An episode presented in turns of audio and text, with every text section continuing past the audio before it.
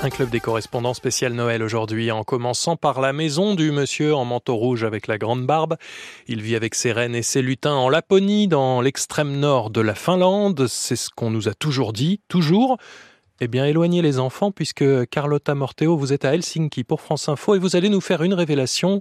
Le Père Noël n'a pas toujours été lapon.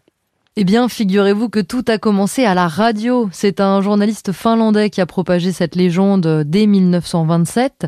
Euh, Markus Rautio, c'est son nom, animait une émission pour enfants dans laquelle il racontait des histoires. Ça a duré jusqu'en 1956.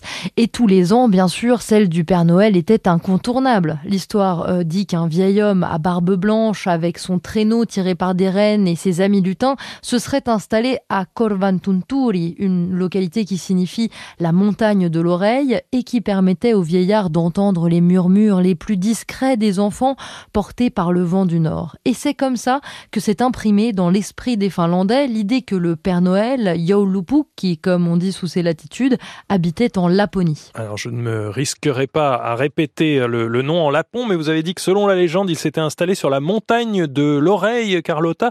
Pourquoi est-ce que toutes les brochures nous invitent à aller à Rovaniemi pour visiter le village du Père Noël?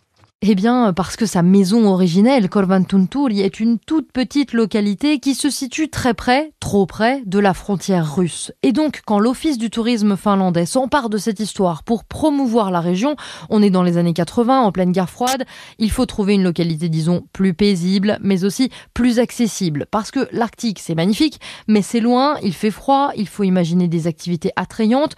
Donc, c'est la ville de Rovaniemi qui avait été totalement incendiée par les nazis à la fin de la guerre, puis joliment reconstruite en forme de tête de reine, grande ville de 60 000 habitants donc qui va être choisie pour capitaliser sur cette légende de Saint-Nicolas.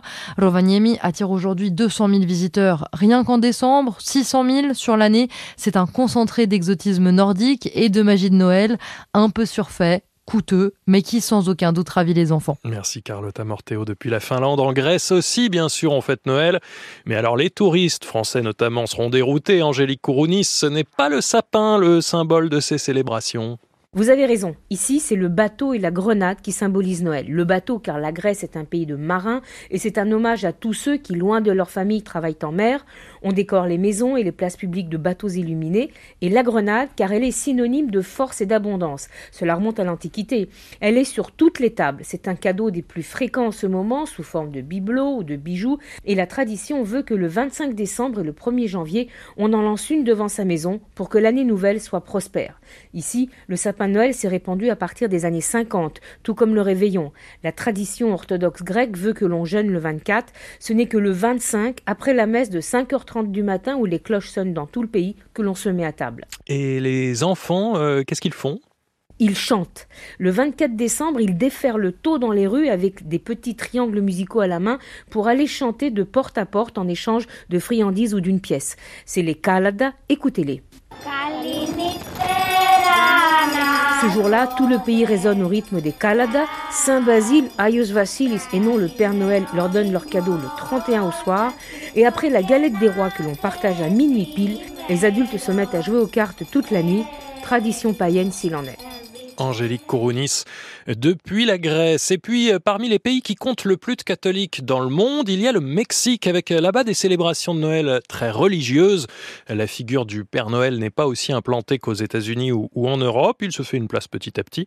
Emmanuel Stills, vous êtes à Mexico. Les festivités euh, commencent d'ailleurs bien avant le 25. En effet, elles s'étendent pratiquement sur tout un mois. C'est ce qu'on appelle le marathon Guadalupe Reyes du 12 décembre au 6 janvier. Les festivités débutent avec le jour de la Vierge de Guadalupe, la patronne du Mexique et de l'Amérique latine, qui donne lieu à une congrégation massive de pèlerins à Mexico. Dans la foulée, neuf jours avant Noël, ce sont les posadas qui débutent, des veillées qui se caractérisent par la mise en scène de l'errance de Marie et Joseph qui cherchent un refuge avant la naissance de Jésus. Les enfants mexicains miment la scène, frappent aux portes des maisons en chantant des pastorellas, des complaintes pour supplier les habitants de leur offrir un abri. Ce sont les posadas dans leur version traditionnelle, religieuse, mais à l'heure actuelle, toute la période qui précède Noël est émaillée de réunions entre amis et en famille qu'on dénomme posadas, un mot qui signifie hébergement. Et puis euh, ça se termine euh, après Noël, après même euh, le Nouvel An, marathon de festivités avec euh, la fête des rois le 6 janvier. Oui, et c'est l'occasion d'offrir des cadeaux aux enfants. Jusqu'à une époque relativement récente, les Mexicains n'échangeaient pas de cadeaux à Noël, et dans les familles plus traditionnelles, cela reste la règle. Maintenant, le Santa Claus de la culture américaine se fait peu à peu une place dans les foyers mexicains, mais surtout à travers les décorations. C'est extrêmement important pour les Mexicains d'installer des décorations grandioses pour Noël, en plus de la crèche traditionnelle. Toutes les portes, les balcons sont couverts de guirlandes. Il y a des Pères Noël grandeur nature un peu partout et les gens décorent même leurs voitures avec des cornes de rennes. Merci Emmanuel Stills depuis euh, Mexico.